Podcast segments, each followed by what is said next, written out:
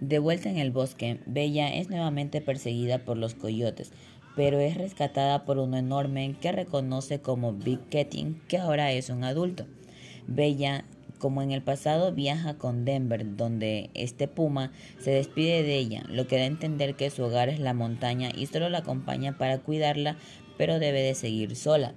Cuando llega a la carretera, Bella es atropellada al intentar cruzar la calle.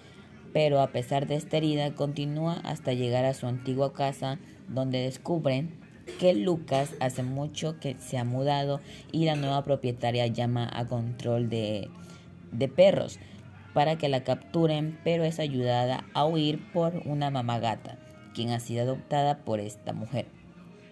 Bella llega al hospital donde finalmente se reúne con Lucas, Terry y Olivia y descubre que después de ver el ejemplo han traído perros para hacer terapia con mascotas con los veteranos. Lucas se prepara para llevar a Bella al veterinario para tratar sus heridas, pero Shug llega con variadas, llega con varias, incluida la capitana de la policía Mika. Chuck exige confiscar a Bella, pero los trabajadores y los pacientes lo confrontan, por lo que amenazan con arrestar a Lucas y a quien esté interfiriendo. La capitán Mika, a su pesar, afirma que la ley de la ciudad le va a dar la razón, pero Lucas ya la defiende y le explica que no hay razón para confiscar a Bella, ya que el hospital va es federal de la propiedad, es técnicamente no forma parte de la ciudad. Eh, la capitán Mika permite que Lucas se quede porque no tiene jurisdicción y como es un veterano decide abandonar el caso. Lucas y Olivia actualmente están casados y están felices de volver a verse después de dos años de separados de Lucas. Finalmente, en lo que llevan a su hogar actual, que es en Golden, permiten Pilwood.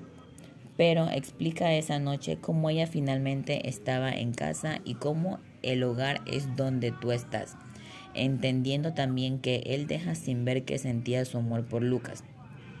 Finalmente vemos como Big Kitten lleva a los suyos al lugar donde se despide por última vez para mostrarle el pueblo en el que vive a lo que está lejos. El fin. La conclusión de esta película, Mis huellas en casa, es un retrato del suroeste de los Estados Unidos, donde bosques, predominan los grandes ríos, un predominio de gente blanca que busca la integración y por supuesto la aceptación de la diversidad.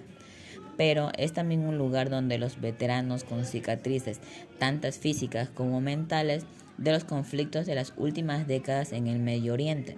Los más afortunados encuentran uno para curarse, pero otros se vuelven vagabundos y como tal.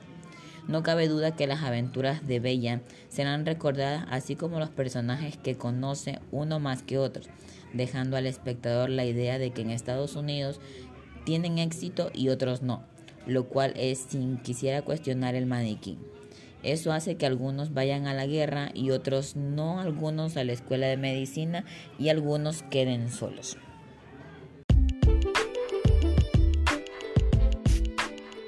Y para cerrar, puedo decir que la Teletón opera y es relevante para la cultura nacional.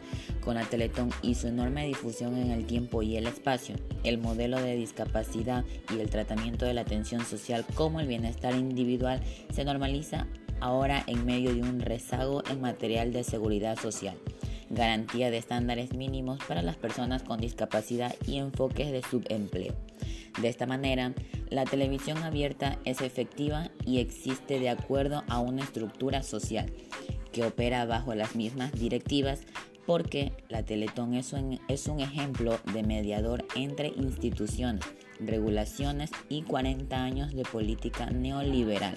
Así que a pesar del hecho de que las nuevas tecnologías de estos medios hoy en día han remodelado el lugar de la televisión en la sociedad y no se puede subestimar por su poder mediador.